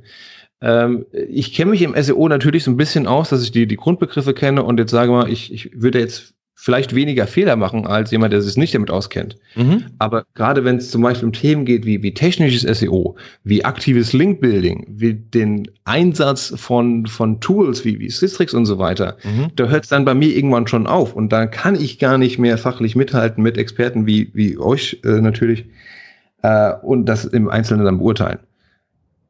Okay, also es geht dann auch nicht darum, für, dass du quasi die Hebel findest. Also weil ich habe mir jetzt gerade nur die Frage gestellt, wenn ich jetzt als Unternehmer irgendwie einen, einen Growth Hacker sozusagen hire oder mir jemanden reinhole und sage, wir machen jetzt Growth Hacking, dann, dann äh, würde ich davon ausgehen, dass die Erwartungshaltung an dich ist, ich gebe dir jetzt irgendwie, keine Ahnung, 5000 Euro und damit hebelst du mir was, was ein Media Value hat von einer halben Million, weil du bist ja Growth Hacker. Genau. Weißt du so? Ja, genau. Also wie gehst du da mit diesem, mit diesem Anspruch sozusagen sozusagen mit genau. der Erwartungshaltung um. Genau, ein bisschen Silver Bullet und ein bisschen noch magisches, magischer Feenpulver drauf und dann wird es genau. ganz groß und ganz schön. Genau. Und alle so von mir. genau. Also ziehst du, ziehst nee, du da den Zahn schon ganz früh oder wie gehst du damit um? Ich versuche es, also jetzt ein bisschen provokant zu sein. Wir sagen, gehen jetzt äh, mittlerweile dahin und sagen, stell dir bloß keinen Growth Hacker an. Ja. Weil es, es ist nicht selten nachhaltig. Und ein Growth Hacker kann, wie gesagt, ein Katalysator dafür sein. Aber damit du den Prozess bei dir implementierst, und das geht sowohl für einen Einzelunternehmer als auch zu einem äh, mittelgroßen Unternehmen, brauchst du deine Experten vor Ort. Das sind entweder deine Mitarbeiter oder dein Team aus, aus Freelancern und Agenturen meinetwegen. Aber die müssen miteinander reden und die müssen daran arbeiten, sonst ist es eben nicht nachhaltig. Mhm. Weil ansonsten hast du wirklich dieses, dieses Phänomen, dass du mal sagst, oh, hier haben wir eine geile Geschichte gemacht. Wir haben entdeckt, auf einmal kriegen wir jetzt hier eine Mailing-Kampagne, keine Ahnung, haben den Betreff äh, A, B getestet und haben jetzt ein Emoji reingemacht und bam, haben mhm. auf einmal 20% mehr Leads bekommen als sonst mhm. im Mailing. So, und das kann ja, kann ja sein, das ist auch super, das ist ein schöner Erfolg dann in dem Moment, aber vielleicht ist er halt nicht nachhaltig. Ja, oder zumindest nicht reproduzierbar oder auf irgendwelche anderen Bereiche Ausbau. Also das, du, du bist ja halt dann Eben. sofort wieder in der Sackgasse. Das finde ich halt auch immer schwierig. Eben. Eben. Ich meine, das ist nicht schlimm. Das ist auch gerade für kleinere Unternehmen, für Startups schon wirklich ein großer Schritt dann in dem Moment, den man auch feiern kann. Ja, klar, Frage. muss man, klar. Genau. Aber man will ja das mehr oder weniger reproduzierbar machen. Man mhm. will ja ein System kommen, wie man ständig neue Tests und Experimente fährt. Darum geht's ja im Kern. Und dafür brauche ich dann nicht den einen Growth Hacker, äh, der das kann, sondern da brauche ich eine Struktur, wie meine Spezialisten zusammenarbeiten können. Ja, aber du brauchst dafür, Thomas, äh, du brauchst dafür, also du, du hast in dem Moment äh, gesagt, äh, bitte stellen Sie keinen Growth Hacker ein. Habe ich gerade gedacht, eigentlich sollte jede Firma einen Growth Hacker haben. so, dann könnt ihr euch jetzt darüber streiten. Los geht's. Das hab ich, Moment, Moment, aber okay, okay, Unterschied. Also, ja, jede Firma sollte einen Growth Hacker haben, aber keinen einstellen, der nur Growth Hacking macht. Ja, wahrscheinlich. Also natürlich, natürlich kann man da ganz toll äh, externe Experten reinholen, die Workshops leiten oder sowas. Äh, wer da Interesse daran hat, ich, ich kenne da jemanden. Ähm, aber ah, davon abgesehen. Deswegen hast du das gesagt.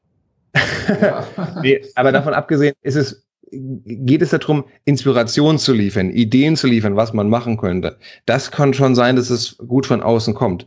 Aber wenn man ein Team hat, das keine Schauklappen aufhat und das sich traut, mit dem Kunden zu sprechen und immer wieder sich auch sich selber hinterfragt, dann ist es eigentlich unnötig. Naja, ich hätte jetzt halt eher gedacht, dass ich mal, also vielen meiner Kunden wünsche ich, und zwar äh, als Stabstelle, also nicht unbedingt C-Level, aber als Stabstelle jemanden, äh, der, den, der die Kreativität oder der die Ideen, die im Unternehmen sind, irgendwie auch unter seine Fittiche nimmt und organisiert. Und das würde ich, das wäre für ja. mich dann so der Growth Master, vielleicht, wie du es ah. wohl bezeichnet hast. Ist es, vielleicht ist es ein Growth Hacker, ja. Ja, also vor dem Hintergrund mit deinem Kreativworkshop, das ist natürlich auch ein ähnliches Thema. Wie kann ich denn überhaupt Innovation und Kreativität im Unternehmen fördern? Ja. Und dann ist, macht vielleicht so eine Stabstelle Sinn, das, das stimmt. Also ich merke jetzt auch, ja. dass ganz viel da ganz eng, also gerade die drei Seminare, die wir jetzt angesprochen haben, das, auf dem wir uns kennengelernt haben, das ganze Thema Design Thinking, Startup Methoden, jetzt Eriks reines Kreativitätsseminar, wo es ja nochmal viel operativer und mit Mindset und so weiter geht und jetzt äh, auch das Thema Growth Hacking. Also im Prinzip ist es doch ähm, die Anwendung von diesen Methoden auf den Kanal Marketing. Im mhm. Gegensatz zu Design Thinking oder Startup-Methoden, die, wo man das auf Unternehmensaufbau oder, oder ja, sag ich mal, Innovationsmanagement, das ist ja im Prinzip alles das Gleiche. Nur hier eben diesen ja. Prozess fürs Marketing zu nutzen, oder? So, so würde ich das jetzt. wenn wir den Begriff Marketing durch Kommunikation ersetzen können, dann ja, also im weiteren Sinne Marketing. Okay, ja. okay. Ja gut, Marketing ist natürlich nochmal viel mehr. Ähm, ah, der war Seite. gut, das war gut. Ja. Aber mhm. es trifft es mhm. ganz gut. Also sowas wie Preis zum Beispiel ist ja auch Teil des Marketings. Ja, genau. Und das kann ja auch ein genau. Riesenhack sein. Also gerade so ähm, künstliche Verknappung oder, oder, oder Ein Einführungspreise oder einfach mal, also ich finde Pricing ist sowieso ein mega spannendes Thema. Ich beschäftige mich ja gerade auch so ein bisschen mit digitalen äh, Produkten und da ist natürlich mhm eine Preiselastizität ohne Ende da. Äh, da kannst du so krass viel machen und, und da würde ich auch. Aber wie, wie kommt man da ins Doing jetzt? Ähm, du hast vorhin gesagt, als, als ähm, neue Brand kann man sich mal was trauen. Mhm. Ich, dasselbe Problem hatte ich auch bei dem Design Thinking Seminar schon mit dem Christopher, dass du sagst, ja, wir gehen einfach mal raus, wir probieren einfach mal aus. So, ähm, kann es auch nach hinten losgehen? Also gibt es auch Risiken im, im Growth Hacking? Also mal abgesehen davon, dass ich irgendwie nicht jetzt irgendwie beim Nachbarn in die Datenbank einbrechen sollte, um an irgendwelche Daten zu kommen. das möchte ich jetzt mal ausschließen. Bringt, ja, genau, wenn es was bringt. Ähm, nee, also, aber aber gibt es quasi auch, auch prozessuale oder strukturelle oder, oder auch von der Kommunikation her nach Außenwirkung äh, Risiken, wenn ich mal eben hier was probiere und noch was probiere und noch was probiere und dadurch eigentlich auch ähm, naja, ich weiß nicht, unverlässlich wirke oder, oder, oder sprunghaft, sagen wir jetzt mal? Mhm. Ja, ich, ich, das, das kann gut sein. Äh, da müssen wir jetzt, glaube ich, aufpassen, dass wir da, wenn die nicht selber in unsere, in unser klassisch deutsches Pflegma reinfallen und, und sagen, äh, wir wollen immer stetig und zuverlässig wirken, was nicht verkehrt ist, auf keinen Fall. Es bildet ja auch die Basis von mhm. Vertrauen. Äh, und das ist ja dann auch wiederum der Teil vom Erfolgreichsein. Aber auf der anderen Seite muss ich am Anfang ja etwas unstetiger sein und da muss es, ist es auch Teil davon, dass ich mich mal umorientiere und andere Kanäle wähle und andere Vorgehensweisen wähle. Mhm. Ähm, das ist sicher nicht, nicht für jeden was und gerade für eine Company, die schon sehr etabliert ist, deren Kunden tendenziell konservativ ist und dieses Zuverlässigkeit schätzen, äh, sollte man es mit, mit Vorsicht genießen. Das stimmt mhm. schon. Auf der anderen, dann müssten die zum Beispiel jetzt, wenn sie jetzt ein Corporate Startup aufbauen oder irgendwie ein Lab oder sowas, das vielleicht unter anderem Namen führen. Mhm. Machen ja auch viele große Konzerne zum Teil, wo man gar nicht weiß, wer da genau dahinter steckt. Aber ja, damit die halt eine, eine Spielwiese haben. Ja, ja. Ja. Und was. Ähm, und das versuchen wieder aufs Kerngeschäft sozusagen über, äh, über zu, genau. übertragen, wenn es funktioniert hat oder sich irgendwie bewiesen hat. Genau, und dann brauchst du halt auch ein anderes Team. Wir haben mhm. neulich bei einer kleinen Konferenz in, ähm, in, der, in Zürich beim Action Jam genau darüber ausgetauscht, dass es für die verschiedenen Phasen eines, beim Beispiel zu bleiben, Corporate Startups, ganz verschiedene Mentalitäten, Aufgaben und Teams und Menschen, Menschenbedarf, die das jeweils machen. Das ist zum einen die Leute, die was aufbauen und entwickeln, dann die, die es größer machen, wenn die Kunden da sind. Da sind wir jetzt beim Thema Growth Hacking. Und dann irgendwann die in der dritten Phase, die das dann wieder in die, äh, in den, ähm, in die äh, Stabstelle, nee, in die Matrix quasi mit zurückführen. Als bestehendes, stabiles Produkt. In, das ist, glaube ich, eine super Erkenntnis. Also das war auch eine der wichtigsten Erkenntnisse, die ich bei mir persönlich festgestellt habe, dass ich mich eher für diesen Aufbau von etwas eigne und danach das Interesse verliere, wenn es irgendwann mal äh, langweilig, sage ich mal, wird. Ja, da finden sich ganz viele wieder, genau. Spannend. An der Stelle steht. Ja, da finden sich viele wieder, aber da finden sich viele halt eben auch nicht wieder. Und ich finde, es ist auch eine ganz legitime Art und Weise, damit umzugehen. Ich ich, also das sieht man ja immer, das war bei uns ja auch bei, bei, bei Chip damals, dass das Team irgendwann mal gegangen ist, also das, das Gründungsteam gegangen ist, weil wir einfach, also ich, ich war nicht in der Lage zu verwalten, eine Abteilung zu leiten oder so. Das, mhm. das konnte ich überhaupt nicht. Und äh, das ist aber nicht, nicht, da ist man nicht der bessere Mensch oder der schlechtere Mensch, wenn man das kann oder nicht kann, sondern es ist halt einfach anders. Und ich finde es ja. äh, auch, äh, äh, ja, ist auch wichtig zu sagen, dass nicht jeder Gründer werden kann oder so. Ähm, ja, genau. genau. Genau, wir, wir ticken halt alle anders, wir verlangen etwas, alles, mhm. etwas anderes von unserem zwischen Leben, wie wir unsere Zeit verbringen. Und das ist vollkommen in Ordnung so. Und ich finde tatsächlich in diesem drei Phasen-Modell, also Aufbau, Skalierung und wie man was die dritte Phase nennen möchte. Pflege oder wieder. Ja, Verwaltung, genau, genau, Verwaltung. Ähm, dass sich da vermutlich die meisten irgendwo wiederfindet, finden. Mhm. Ja, ich kenne es halt tatsächlich vom, also den Unterschied zwischen Projektmanagement und Prozessmanagement. Das sind dann so die mhm. guten alten deutschen Begriffe dafür, äh, wo man halt einfach sagt, es gibt halt Projekte und die Projekte, die entwickeln irgendetwas. Das Projekt muss aber auch abgeschlossen sein. Und dann geht es letztendlich in, die, in den Prozess über. Ist ein viel zu einfaches Modell und mir gefallen deine drei Phasen natürlich viel besser, aber es ist, äh, wie gesagt, auch das ist ja natürlich kein, kein, kein Rocket Science, der neu erfunden wurde, sondern was halt irgendwie was es schon gibt. Aber schön zusammengefasst mit diesen drei Phasen, ja. ja. Denke ich auch. Ja, Mensch. Und äh, was man natürlich noch ansonsten in, in, operativ falsch machen kann, da gibt es nämlich eine ganze Reihe von. Natürlich muss ich aufpassen, dass ich äh, nicht gegen die, die DSGVO verstoße. Ähm, äh, und dass ich äh, die Nutzer immer oder den, den, den ähm, potenziellen Kunden gegenüber immer fair, offen und transparent bin, was ich tue. Mhm, mh. Ich kann ja auch ein einfaches Beta an meinem Produkt schreiben, dann weiß auch jeder, okay, alles hier, das ist nicht in Stein gemeißelt, das ist jetzt erstmal äh, mhm. unter Arbeit. Oder das ist ein Experiment. Ich mache einen Pop-Up-Store und weiß dann auch, okay, das ist jetzt auch keine fertige äh, Franchise-Kette, sondern das ist jetzt erstmal nur eine Idee, die wir jetzt testen. Mhm. Mhm. Ja, die Fehler, die Fehlerkultur haben wir tatsächlich leider zu wenig. Also das ist wirklich so, aber mal was, also Pop-Up Store, ganz feine Angelegenheit, kann man auch, kann man auch, äh, kann man mal probieren und dann geht's halt schief und dann muss halt wieder den Kopf rollen und das ist ziemlich frustrierend. Ja. Ja. Gut. Ja, fein. Also ich habe jetzt irgendwie die ganze Zeit schon so gedacht, äh, Kai, hast du nicht auch das Gefühl, dass du auch Growth Hacker bist? Ja, total, total, weil das auch irgendwie meine Art ist, äh, in der sehr dynamischen Welt, sage ich jetzt mal, als als als äh, One-Man-Show sich irgendwie durchzukämpfen. Ich muss quasi permanent Grow, mhm. in Anführungszeichen Growth hacken. Also was ich jetzt alles in den letzten sechs Jahren schon gemacht habe und äh, mit was ich schon Umsatz gemacht habe und was ich schon ausprobiert habe. Also ja, total, total. Ich habe das halt nie so genannt und ich bin halt schon auch auf gewisse Kanäle äh, äh festgelegt. Also ich habe jetzt nicht irgendwie Instagram oder so gemacht, aber ich bin theoretisch offen dafür und, und je besser man sich in dem Kanal auskennt, desto eher findet man ja, glaube ich, auch so die Hacks in dem Kanal. Ja. Aber so diese ganze Herangehensweise, das ist, das ist irgendwie das, was ich, äh, das ist mir auch in dem Seminar ähm, aufgefallen. Ich, ich lebe und atme das. Also für, ich muss nicht lernen, wie man innovativ ist. Ich, ich kann eher das andere nicht. Ich kann genau wie du, Erik, nicht verwalten. Ich könnte niemals in einem Konzern arbeiten. Ich würde durchdrehen. mhm. Mhm.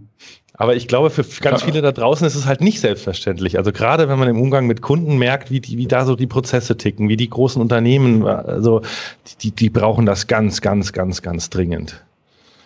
Ja, aber nicht überall. Also, weil es braucht auch die Leute, die verwalten, die, die Prozesse steuern, die langweilig sind und die tatsächlich jeden Tag erwarten. Also diejenigen, die sicher halten. Also du hast, ich, ich klar, irgendeiner muss ja den Laden am Laufen halten, irgendeiner muss ja die Rechnungen bezahlen. Genau. also vollkommen klar. Ja, genau. So einfach geiles Teamwork macht da macht da wahrscheinlich am meisten Sinn. Ich glaube, ich bin kein Growth-Hacker.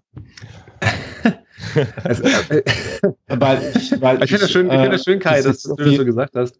Weil, weil viele Leute tatsächlich, also mein, mein Co-Autor, der Sandro Jenny, hat auch, also sagt auch von sich selber, ähm, er, irgendwann kam er zu dem Begriff, hat er festgestellt, oh, das mache ich ja schon die ganze Zeit eigentlich. Genau, das ist das ja eigentlich. Vielleicht mit der Ausnahme, dass man es nicht ständig dokumentiert, was man dann äh, tut an Experimenten. Aber man, es ist halt eine Komfortzone, in der man sich entweder wohlfühlt oder nicht. Ja, ja. Und das ist auch vollkommen ja. fein.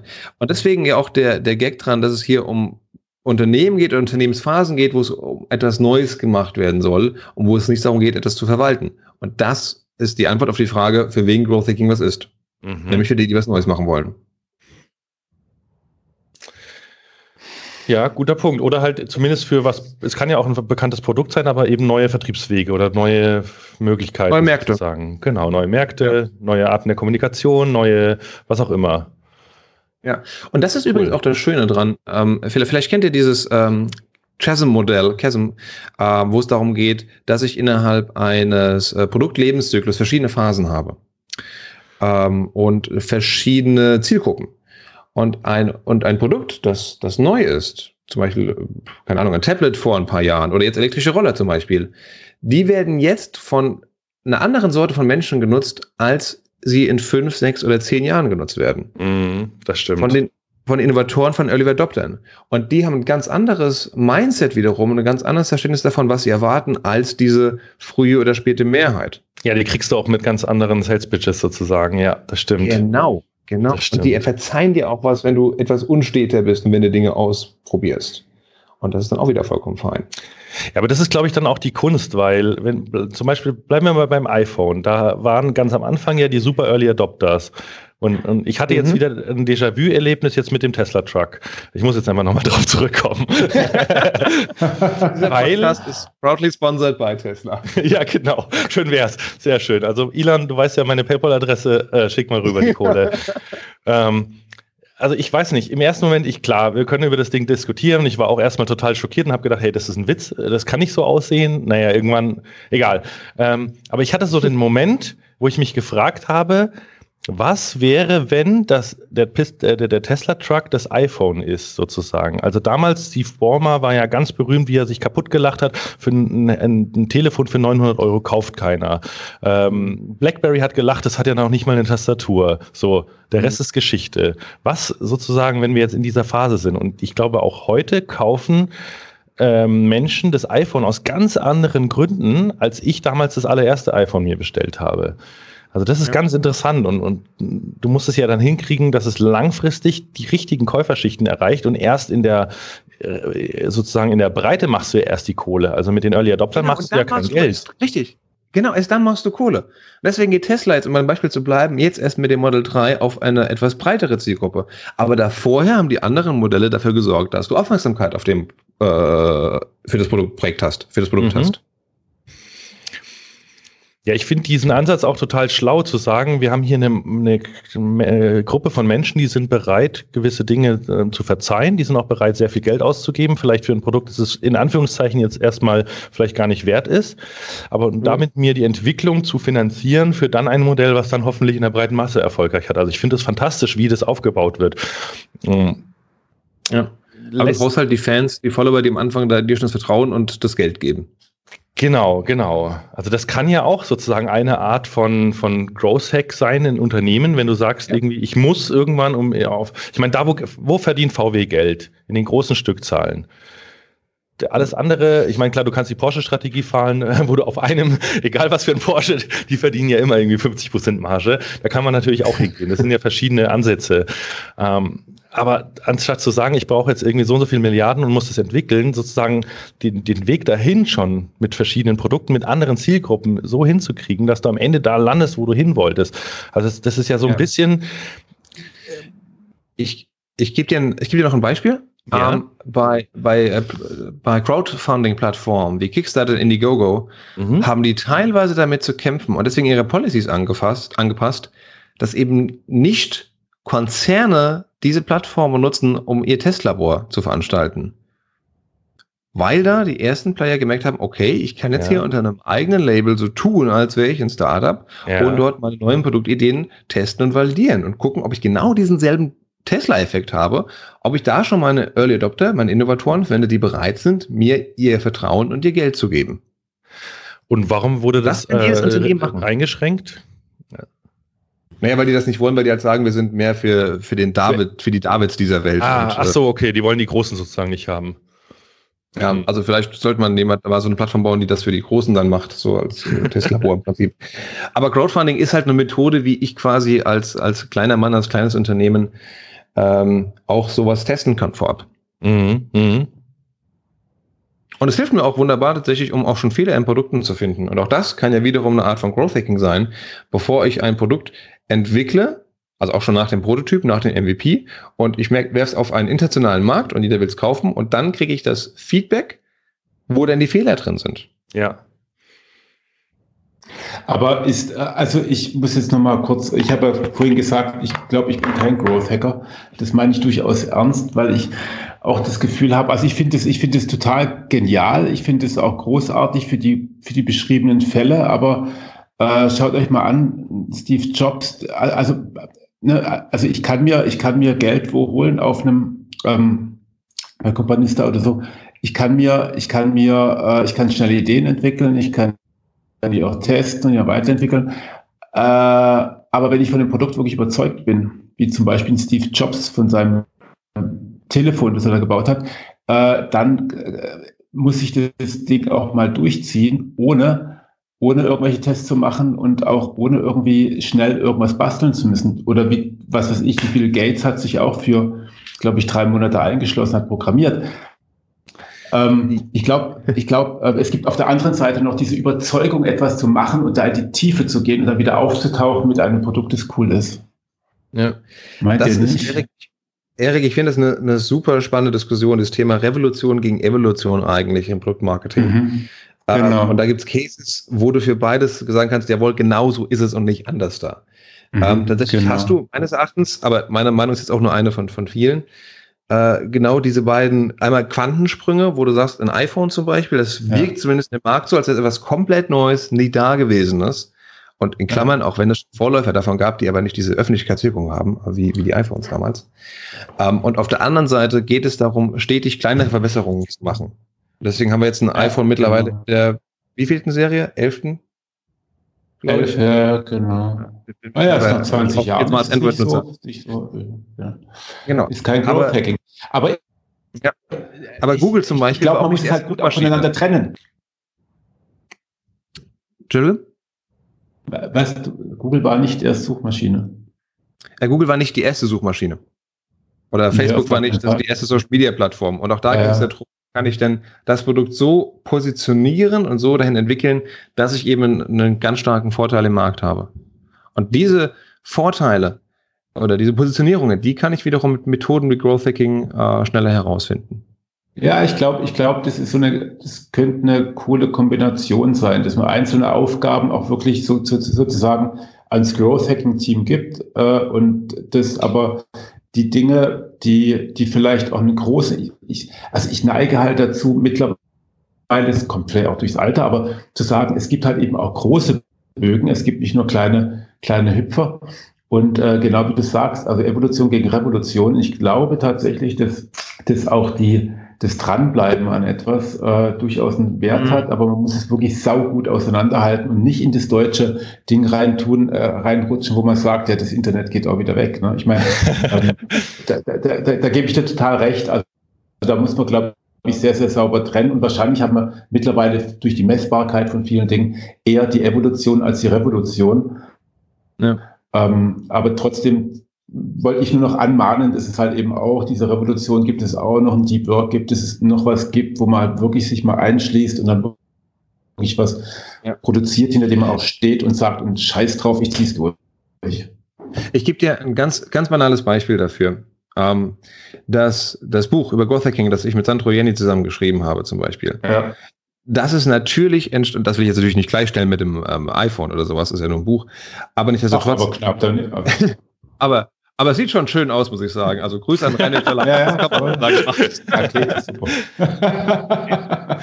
Aber ich meine, also gerade für solche Geschichten, wo du viel Gehirnschmalz äh, investieren musst, ja. bis, bis du zum fertigen Produkt kommst, da brauchst du in der Tat ein bisschen die Zeit, um dich zurückzuziehen mhm. und im stillen Kämmerlein zu arbeiten, bis du dann sagst so, bam, ist es.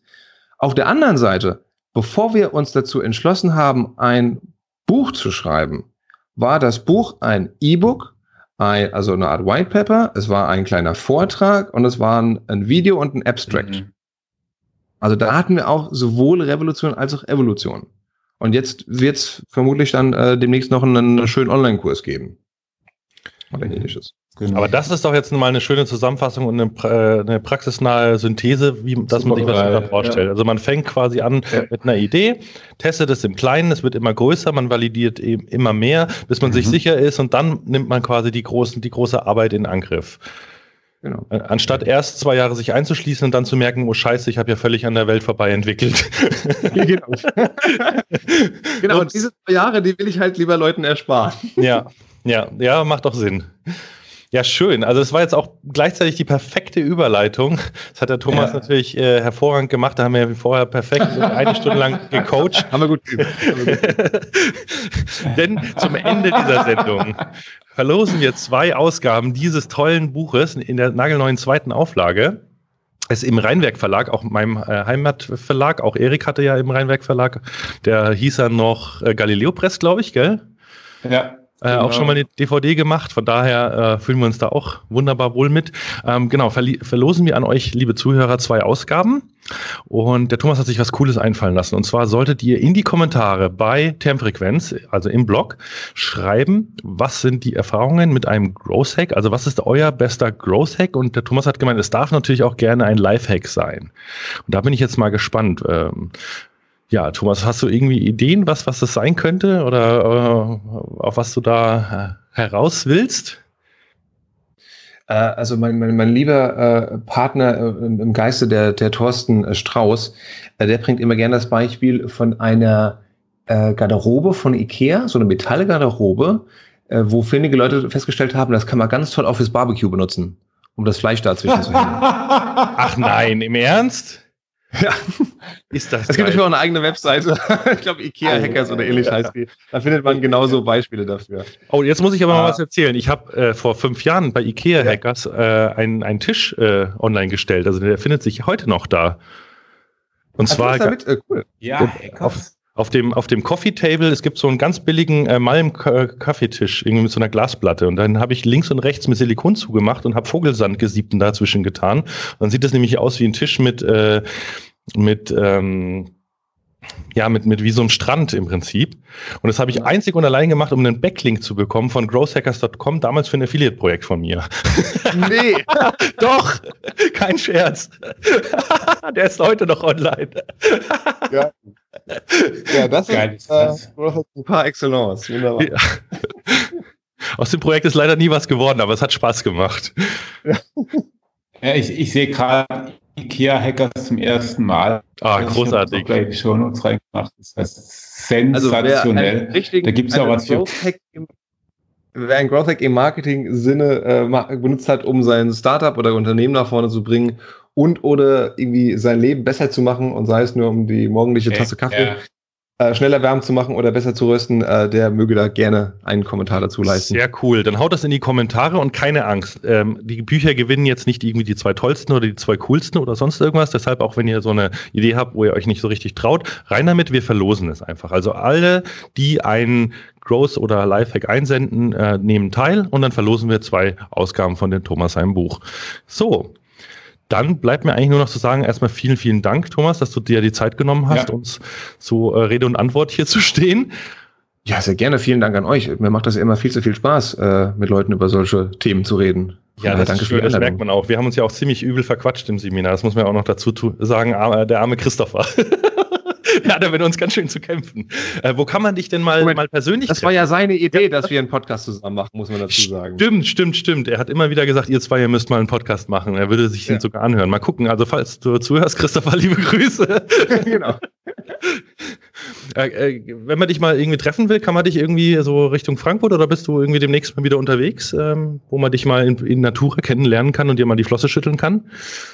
Genau, ich bin äh, meistens hier in Frankfurt unterwegs, aber wir haben jetzt gerade auch letzte Woche eine Tour gemacht durch Berlin, Hamburg, Köln und München, so eine kleine Growth Hacking Tour. Mhm. Ähm, werden das immer wieder mal tun. Und jetzt bin ich im Januar bin ich in Wien auf einem äh, Seminar und dann ja auch im Juni natürlich bei 121 Watt, ich meine Juni wäre es gewesen, in München. Ähm, wir haben noch vielleicht, das darf ich nochmal sagen, wir haben in jeder größeren Stadt eine Meetup-Gruppe und wer sich für das Thema Growth Hacking interessiert, der möge sich gerne auf Meetup in dieser Gruppe einfinden. Und sobald wir dann in der jeweiligen Stadt sind, geben wir Bescheid und laden dann zu tollen, kostenlosen Events ein, wo wir dann eben auch Speaker für die einzelnen Kanäle, also Experten, äh, dann einladen, damit die dann ihr Know-how kundtun können. Sehr schön, sehr schön. Cool. Das ist auch immer ganz lustig, da freuen wir uns. Ja, dann hoffe ich, dass wir uns mal demnächst mal auf einem der Meetups sehen. Ich habe ja von hier nicht so weit nach Frankfurt, von daher bietet sich das ja mal an. Wo? Ja, auf jeden Fall. Ja, da kannst du ja gerne mal einen, einen SEO-Vortrag machen. Ja, äh, da muss ich mir mal was überlegen, dass das in den Kontext passt, weil das darf ja dann kein Standard-SEO-Kram sein, sondern das muss ja dann schon auch irgendwo so ein netter kleiner Hebel sein. ja, mal gucken. Ja, aber so, aber gerade so Geschichten, die du beschrieben hast, so wie kann ich das, wie schreibe mhm. ich das, da einen Link zu bekommen, bababa, das ist super. Äh, Thomas, wo findet man diese, diese, diese Termine für die, für die Meetups? Auf meetup.com das ah, äh, okay. eine andere vielleicht. Das ist eine Plattform, mhm. äh, wo es darum geht, wie, sich digital zu verabreden für Offline-Veranstaltungen. Ja. Äh, cool. Äh, und mhm. da einfach ja. mal nach Growth Hacking suchen. Und wenn ihr da was mit einer Rakete im Titel findet, dann sind die von uns. Ah. Und wie gesagt in Köln, München, Berlin, Frankfurt. Hamburg. Okay, ich hau den Link auch noch mit rein. Sehr cool. gut. Mainz. Super. So, schön. Dann würde ich sagen, vielen Dank. Ich auch noch von mir. Du hast mich jetzt fast ich danke, Growth Hacker gemacht. Ja, ich danke euch ganz herzlich. Hat mir viel Spaß gemacht.